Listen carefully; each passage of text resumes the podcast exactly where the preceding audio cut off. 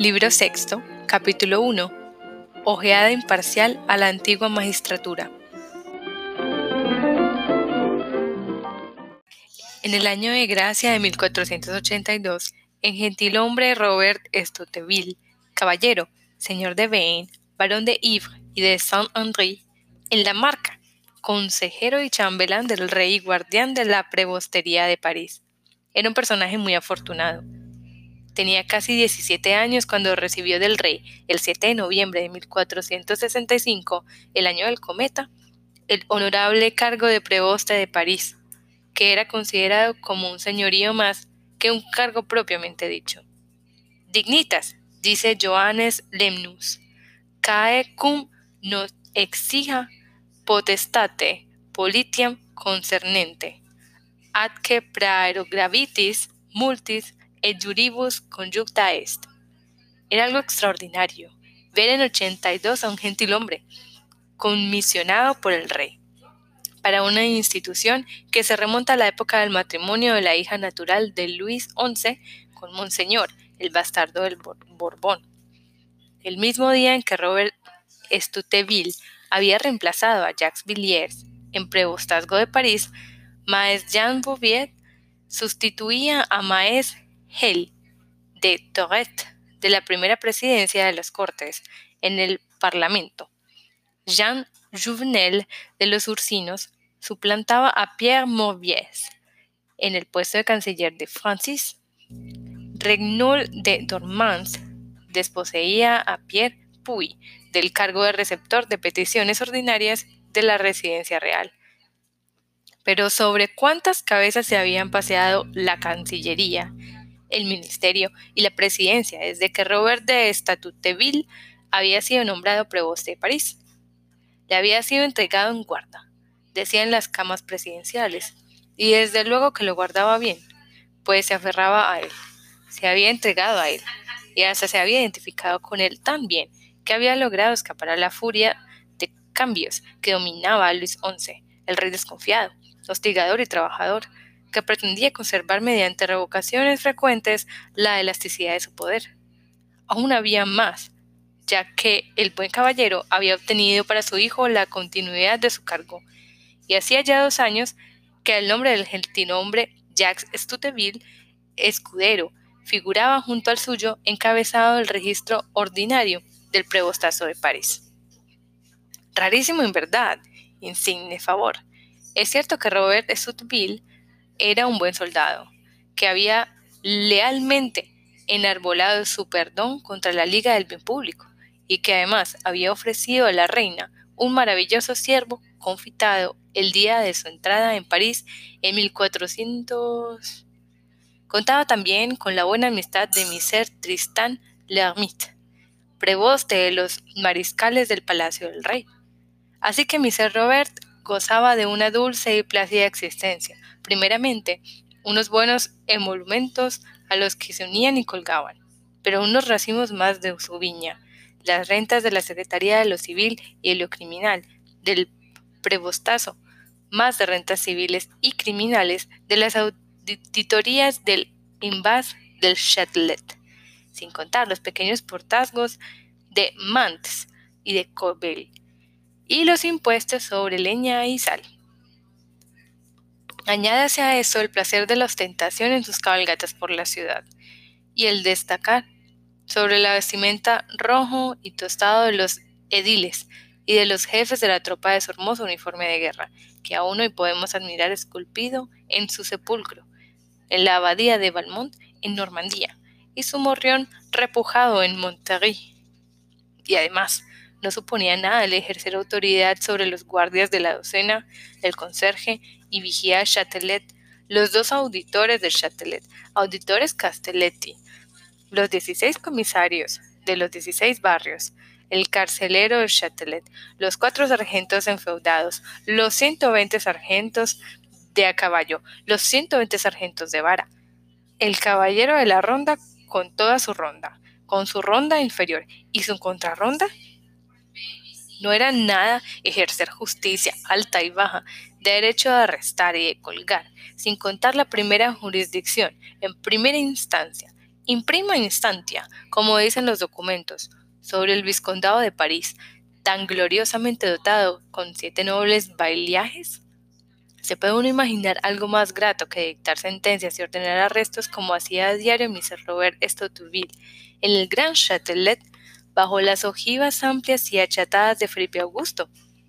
Y el ir como acostumbrada cada noche en la encantadora mansión de la calle Galilée, en el recinto de Palais Royal, que poseía como dote de su mujer, Madame Ambroise Luloré, a descansar de la fatiga que le hubiera producido el haber enviado a un pobre diablo a pasar la noche por su cuenta en aquella celdita de la calle Escorcherie, que los prebostes y los ediles de París solían utilizar como su prisión, y que medía 11 pies de alto, 7 pies y 4 pulgadas de ancho, y otros 11 pies de alto? Pero Mr. Robert de Souteville tenía además de su justicia particular como preboste y vizconde de París, parte, ojeada y un buen mordisco también en la gran justicia del rey. No había cabeza importante que no hubiera pasado por sus manos antes de ir a parar a las del verdugo. Él mismo fue quien había ido a buscar a la Bastille Saint-Antoine para llevarle a Als, al señor Nemours, y al condestante de Saint-Paul, para llevarle a la plaza de Greve. Este protestaba y gritaba, con gran satisfacción del preboste, que no estimaba en absoluto al señor condestable.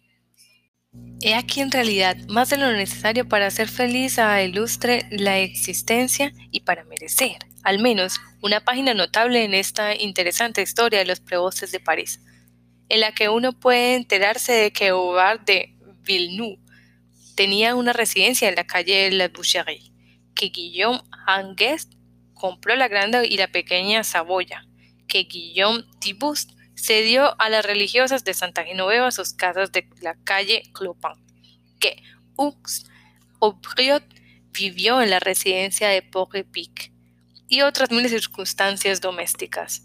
Sin embargo, y con tantas razones para tomarse la vida con paciencia y alegría, Mr. Robert Stoutville se había levantado aquella mañana del 7 de enero de 1482 muy enfadado y de un humor insoportable.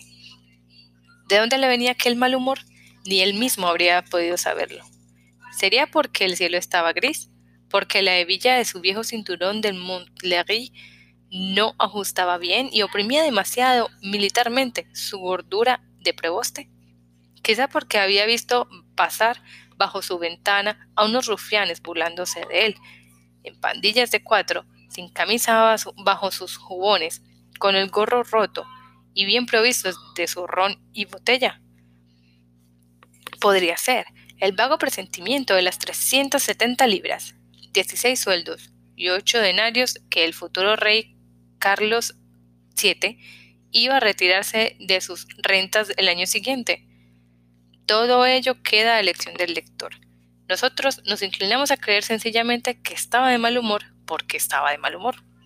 Por otra parte, era el día siguiente de una fiesta, día de aburrimiento para todos, principalmente para el magistrado encargado de barrer y recoger todas las basuras. En sentido propio figurado que una fiesta produce en una ciudad como París. Y además tenía sesión en el Grand Châtelet, aunque hemos observado que los jueces se las arreglan en general para que su día de audiencia sea un día de buen humor, al objeto de poder descargar cómodamente sobre alguien en el nombre del rey, de la justicia o de la ley. Sin embargo, la audiencia había comenzado sin su presencia y sus lugartenientes en lo civil, en lo criminal y en lo particular, así en sus funciones, según la costumbre.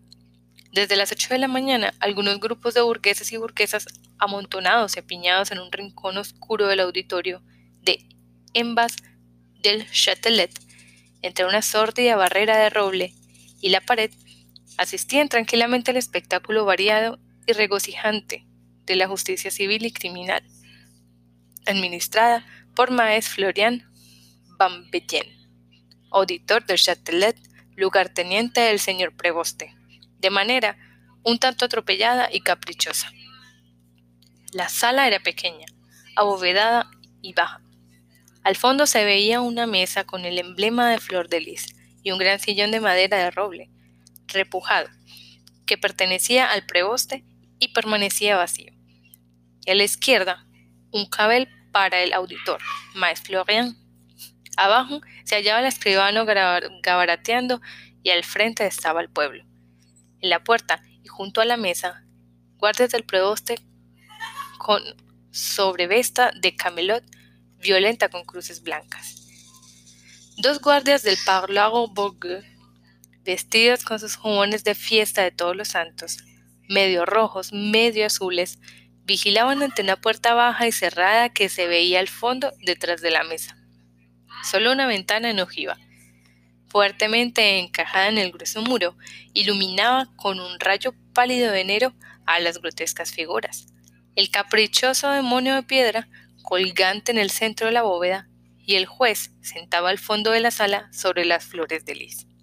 En efecto, imaginaos en la mesa del preboste, entre dos legajos de procesos, apoyado en sus codos, con un pie pisando la cola de una toga de paño marrón liso, con la cara envuelta en pieles blancas de cordero, de las que destacaban sus negras cejas, coloradote, enfadado, cerrando un ojo, llevando por la majestad la grasa de sus mejillas, que se conjuntaban en su mentón. Imaginaos así a Maes Florian Van Bentien, auditor de Châtelet. Ahora bien, el auditor era sordo, y este era en verdad un ligero defecto para un auditor.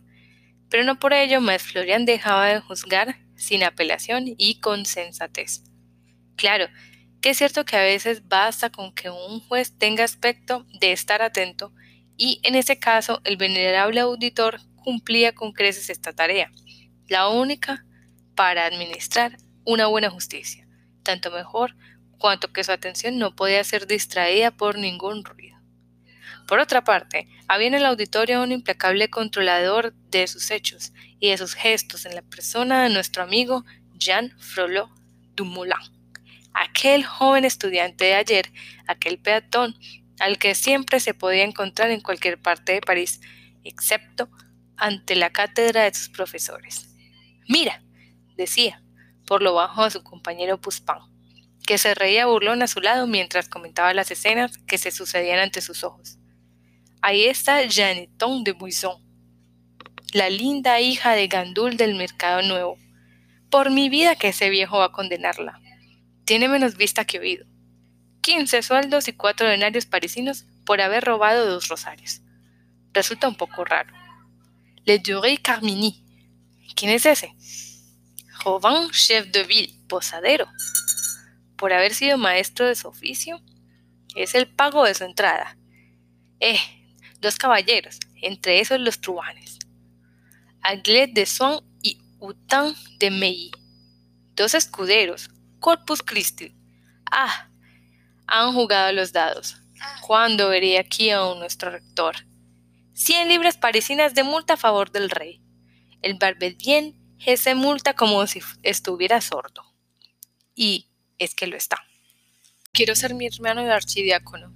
Si ello me impide jugar, jugar día y noche, vivir para jugar. Si eso me impide morir jugando y jugarme el alma después de la camisa. Virgen Santa, cuántas mozas, como ovejitas una tras otra. Ambivoise le cuillère, Isabeau la peinette, Bebar Gigorin.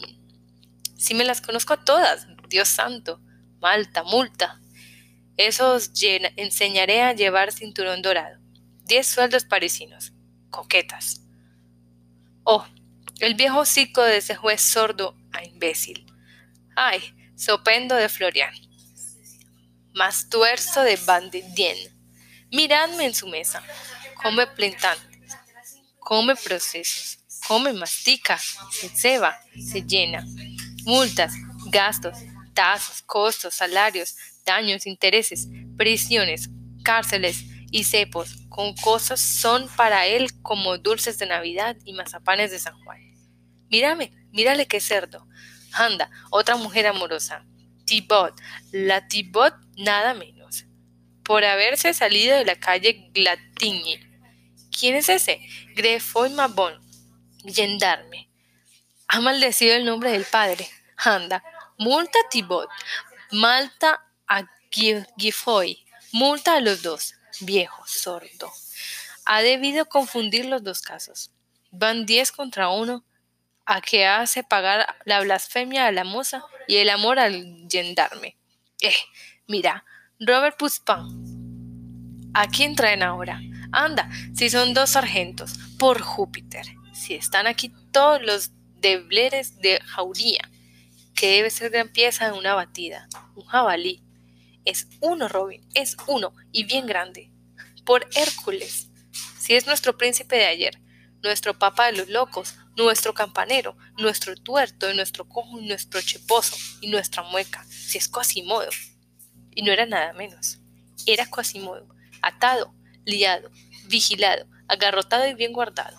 La escuadra de guardias que le rodeaba iba asistida por el caballero de ronda en persona, que llegaba bordado en escudo de Francia en el pecho y en la ciudad en la espalda. Nada se veía en Quasimodo, excepto su deformidad, que pudiera justificar todo aquel aparato de alabardas y arcabuces, y estaba triste, silencioso y tranquilo. Apenas un único ojo lanzaba de cuando en cuando una mirada solapada y colérica sobre sus ataduras. Pasó esa misma mirada a su alrededor, pero tan apagada y dormilada que las mujeres le enseñaban con el dedo, pero para reírse de él. Sin embargo, Más el auditor, Ojeó con atención el expediente de la denuncia presentada contra Quasimodo, que le llevó el escribano, y después de haberlo visto, se quedó meditativo durante un momento. Gracias a esta precaución que siempre hacía procurado tener antes de proceder a un interrogatorio, podía conocer por adelantado los nombres, cualidades y delitos del detenido. Tenía réplicas previstas a preguntas también previstas y conseguía salir con bien de todas las sinuosidades del interrogatorio sin que se notara demasiado su sordera. El expediente del proceso era para él como el perro para el ciego. Si acontecía por casualidad que su sordera le traicionase aquí o allá por alguna frase incoherente o por alguna pregunta incomprensible, era algo que algunos consideraban que era debido a su profundidad y otros a su imbecilidad. Era cualquiera de estos dos casos. El honor de la magistratura quedaba a salvo pues siempre es mejor que un juez sea considerado imbécil o profundo que no sordo.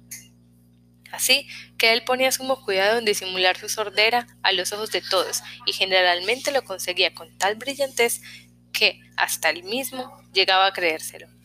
Lo que era por otra parte más fácil de lo que pudiese imaginarse. Todos los jorobados caminan erguidos, los tartamudos van perorando y los sordos hablando en voz baja. Él creía que todo lo más era un poquito duro de oído. Era esta la única concesión que hacía en este aspecto de la opinión pública en sus momentos de franqueza y de examen de conciencia. Habiendo rumiado a fondo el asunto de Quasimodo, echó la cabeza para atrás y cerró un tanto los ojos para dar más empaque e imparcialidad, aunque en aquel momento estaba a la vez sordo y ciego doble condición sin la cual no se es un juez perfecto. Y así, con esta actitud magistral, dio comienzo el interrogatorio. ¿Vuestro nombre? Pero he aquí un caso no previsto por la ley, el que un sordo tenga que interrogar a otro sordo. Quasimodo, a quien nada advertía que se le estaba formulando una pregunta, continuó mirando al juez fijamente y no le respondió. El juez, sordo también, y sin que nada le indicara la sordera del acusado, creyó que éste le había respondido como hacían en general todos los acusados, y continuó con su aplomo mecánico y estúpido. Está bien, vuestra edad. Quasimodo tampoco respondió a esta pregunta. El juez la creyó cumplimentada y prosiguió. Y ahora vuestro estado.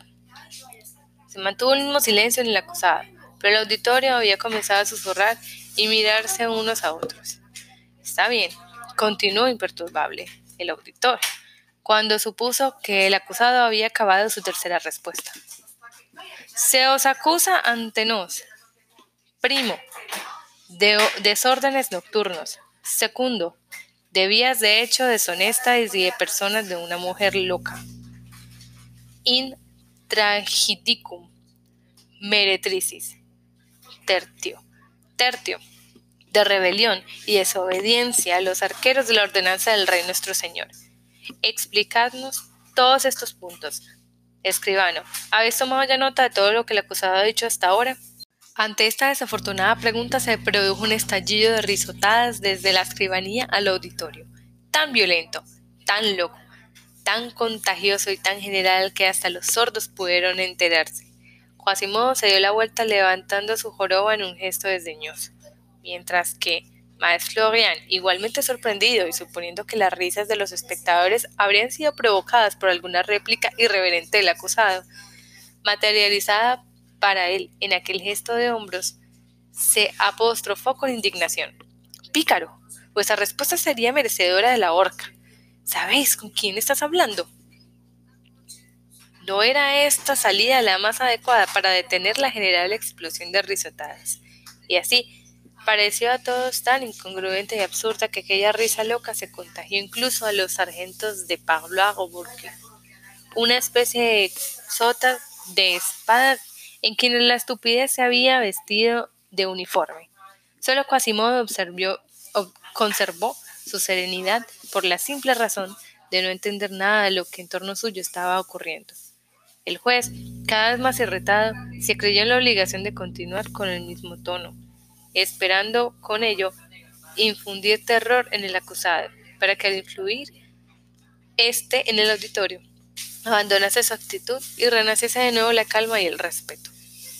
Es decir, hombre perverso y rapaz, que os permitís faltar al auditorio de Châtelet, al magistrado comisionado para la justicia popular de París, encargado de la investigación de los crímenes, delitos y malos hechos, encargado del control de los oficios y de prohibir su monopolio, de conservar el empedrado, de impedir la reventa de aves y caza y de distribuir la leña y otras clases de madera de preservar a la ciudad del barro y al aire de las enfermedades contagiosas, de mirar continuamente por el bien del público, en una palabra, sin gajes ni esperanza de salarios. Sabéis que me llamo Florán Bardenien, lugarteniente, en propiedad del señor preboste y además comisario, cuestor, controlador y observador con igual poder de prebostería, bailaje, conservación y presidial no hay razón especial para que un sordo se pare mientras está hablando a otro sordo.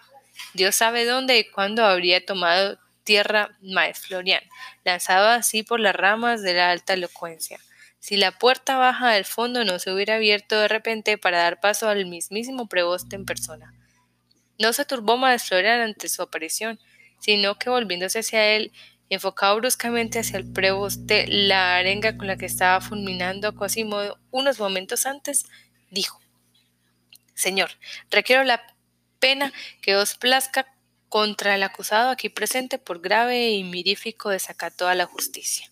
Y se sentó, sofocado, secándose las gruesas gotas de sudor que caían de su frente y empapaban como lágrimas los pergaminos expuestos ante él. Mr. Robert de Stuteville frunció el entrecejo e hizo Cosimo un gesto tan imperisorio y significativo que el sordo comprendió en buena parte. El preboste le dirigió una palabra con severidad. ¿Qué has hecho para estar aquí, rufián? El pobre diablo, suponiendo que el preboste le preguntaba su nombre, rompió el silencio que había mantenido hasta entonces y respondió con una voz ronca y gutural. Quasimodo. La respuesta cuadraba tan mal con la pregunta que las alocadas risas comenzaron a exteriorarse de nuevo Mr. Robert tuvo que gritar encolerizado. ¿También te burlas de mí, pícaro sinvergüenza? Campanero de Nuestra Señora, respondió Quasimodo, creyendo que debía explicar al juez quién era. Campanero, ¿eh? replicó el preboste que se había despertado aquella mañana de bastante mal humor, como ya hemos dicho, para que su furia no necesitara ser atizada por tan extrañas respuestas.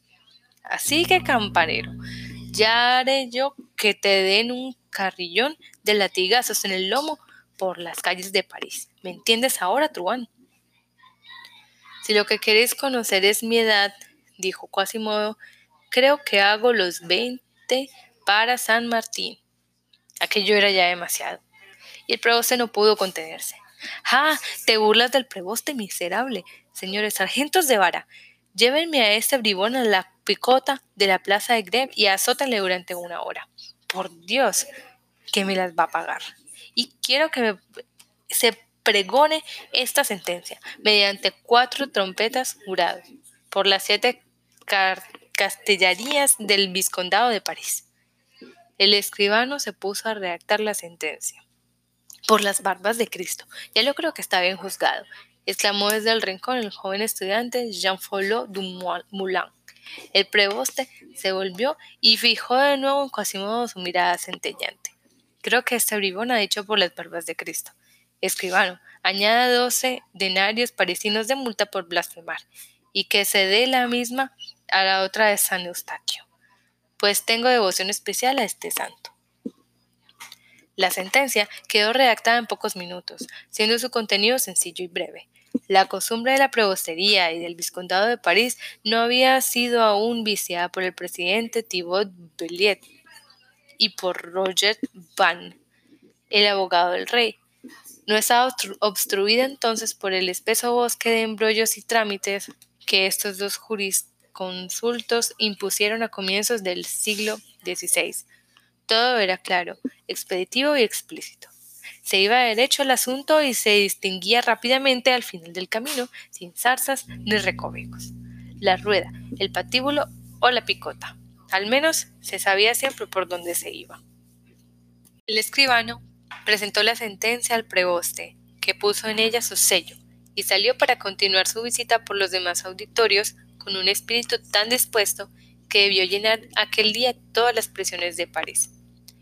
Jean Frollo y Robin Poussin se reían bajo cuerda de Quasimodo, y Quasimodo contemplaba todo aquello con un aire de indiferencia y de sorpresa. Sin embargo, el escribano, en el momento en que Maes Florian Barbin leía a su vez la sentencia para firmarla, se sintió movido de piedad por aquel pobre diablo y con la esperanza de rebajarle algo de pena, se acercó lo más que pudo a la oreja del auditor y le dijo señalándole a Quasimodo este hombre está sordo. Esperaba que el conocimiento de la enfermedad de Quasimodo despertaría el interés de Maes Florian en su favor. Pero ya hemos visto que Maes Florian no tenía interés en que nadie se apercibiese de su sordera, y por otra parte era tan duro de oído que no oyó una sola palabra de lo que había dicho el escribano. Pero como deseaba dar la impresión de oír, respondió Ay, ay, ay, eso es otra cosa. No sabía yo eso. Una hora más de picota en ese caso firmó la sentencia modificada en este sentido. Le está muy bien, dijo Robin Jovan Puspin, que guardaba un cierto rencor a Quasimodo. Eso le enseñará a no maltratar a la gente.